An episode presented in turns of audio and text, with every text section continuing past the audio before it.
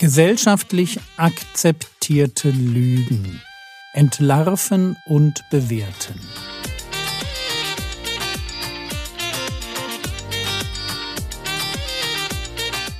Theologie, die dich im Glauben wachsen lässt, nachfolge praktisch dein geistlicher Impuls für den Tag. Mein Name ist Jürgen Fischer und heute geht es um Wahrheit.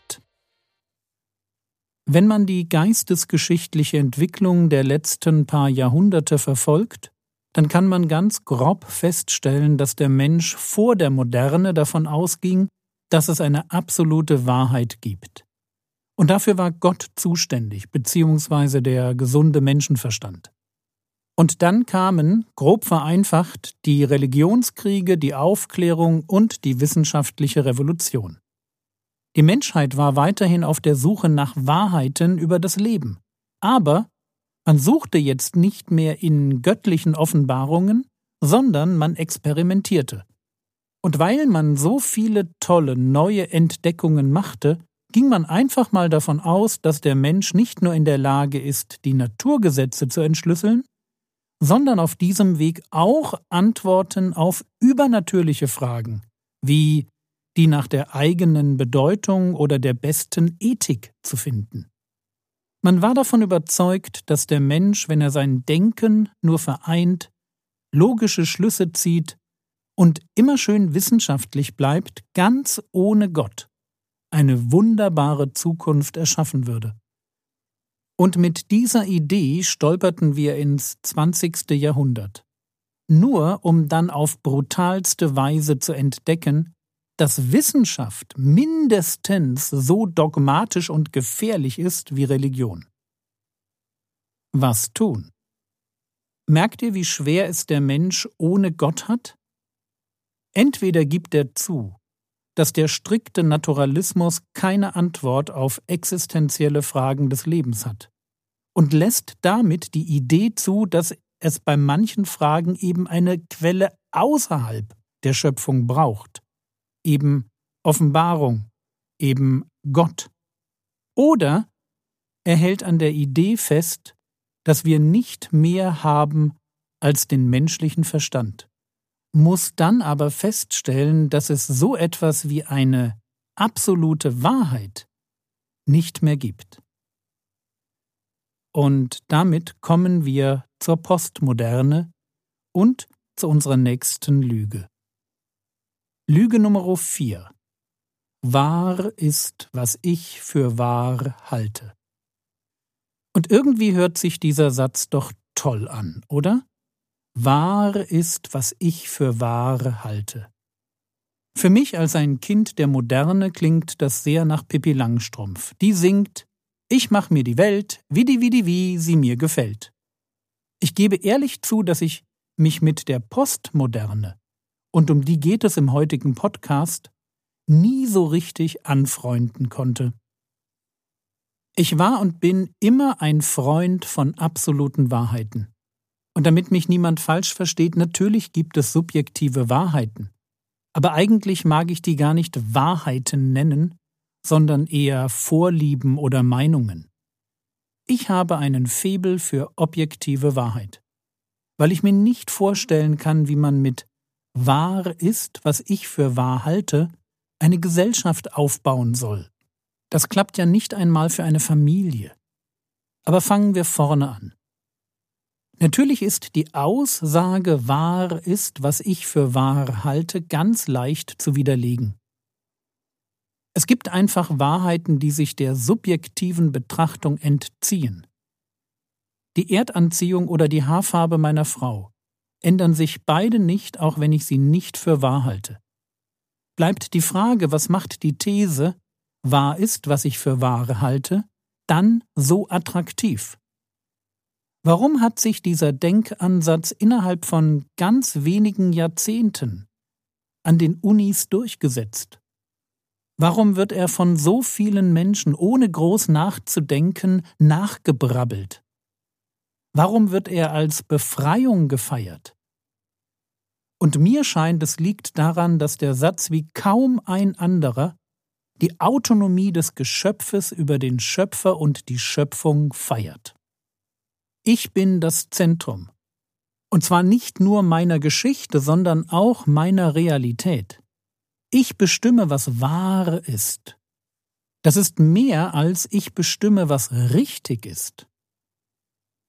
Allerdings müssen wir auch die Kehrseite dieser Entwicklung wahrnehmen. Wenn es keine absolute Wahrheit mehr gibt, oder diese sich vielleicht nur auf Dinge wie Erdanziehung oder Haarfarben beschränkt, aber definitiv nicht auf die Werte, nach denen Menschen leben sollten. Wenn sich das durchsetzt, dann wird es immer schwerer werden, irgendeine moralische Entscheidung als falsch zu kritisieren. Und zwar egal, wie böse sie ist. Falsch ist etwas dann nur noch im Auge des Betrachters, aber natürlich nicht zwingend auch im Auge des Täters.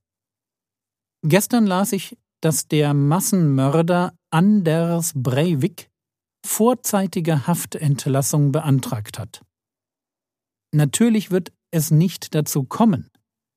Aber wenn alle Wahrheit subjektiv ist, wenn jeder das, was er für wahr hält, selbst herausfinden muss.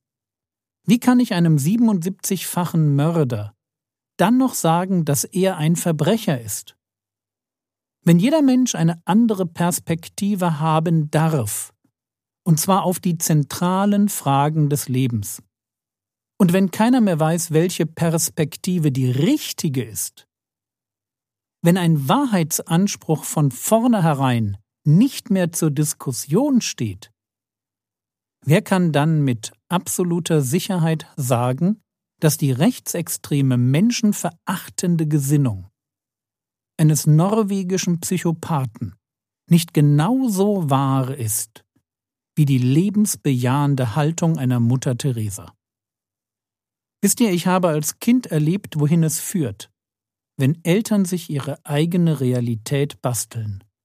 Und ich kann ganz ehrlich sagen, dass ich die Erfahrung niemandem wünsche. Und deshalb verstehe ich den Reiz von wahr ist, was ich für wahre halte. Wenn meine Wahrnehmung die Realität definiert, dann bin ich wahrscheinlich nie der Böse. Dann kann ich leben, wie ich will. Dann kann ich mir auch einreden, dass schon alles gut ist, auch wenn um mich herum jeder den Kopf über mich schüttelt. Ich mach mir die Welt wie die wie die wie sie mir gefällt. Vergebt mir den Sarkasmus. Die Postmoderne ist angetreten, um mit ihrem neuen Denken Unterdrückung aufzudecken und den Schwächsten Befreiung zu bringen. Aber sie wirft den Menschen auf sich selbst zurück. Und damit wird der Mensch nie befreit, sondern immer nur noch mehr versklavt versklavt unter Lügen, Begierden und Diesseitigkeit. Ja, und was ist jetzt die Lösung? Ich meine, für die Wahrheitsfrage. Und die Antwort ist eigentlich ganz einfach. Lasst uns nicht fragen, was ist Wahrheit? Lasst uns fragen, wer ist die Wahrheit? Johannes Kapitel 14, Vers 6. Jesus spricht zu ihm, Ich bin der Weg und die Wahrheit und das Leben. Niemand kommt zum Vater als nur durch mich. Wahrheit über die zentralen Fragen des Lebens. Ja, ob es Gott gibt, wie man Gut und Böse unterscheiden kann, welche Hoffnung wir haben und so weiter. Die Wahrheit über solch zentrale Fragen des Lebens ist nichts, das der Mensch in sich oder durch kluges Nachdenken finden kann. Wahrheit, die durch dieses Leben hindurchträgt und den Stürmen der Realität standhält, findet man nur in der Nachfolge Jesu. Deshalb kann Jesus denen, die an ihn glauben, sagen, Johannes 8, Vers 32, Und ihr werdet die Wahrheit erkennen, und die Wahrheit wird euch frei machen. Die Postmoderne hat recht. Befreiung tut Not, aber wir finden sie nicht in uns, sondern in Jesus, der selbst die Wahrheit ist.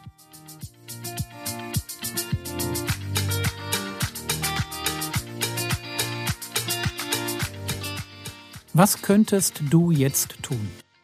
Du könntest dir überlegen, wo dir diese Lüge Nummer 4 schon über den Weg gelaufen ist. Das war's für heute. Wenn du die beiden Verse Johannes 14, Vers 6 und Kapitel 8, Vers 32 noch nicht auswendig gelernt hast, dann tu das doch heute. Der Herr segne dich, erfahre seine Gnade und lebe in seinem Frieden. Amen.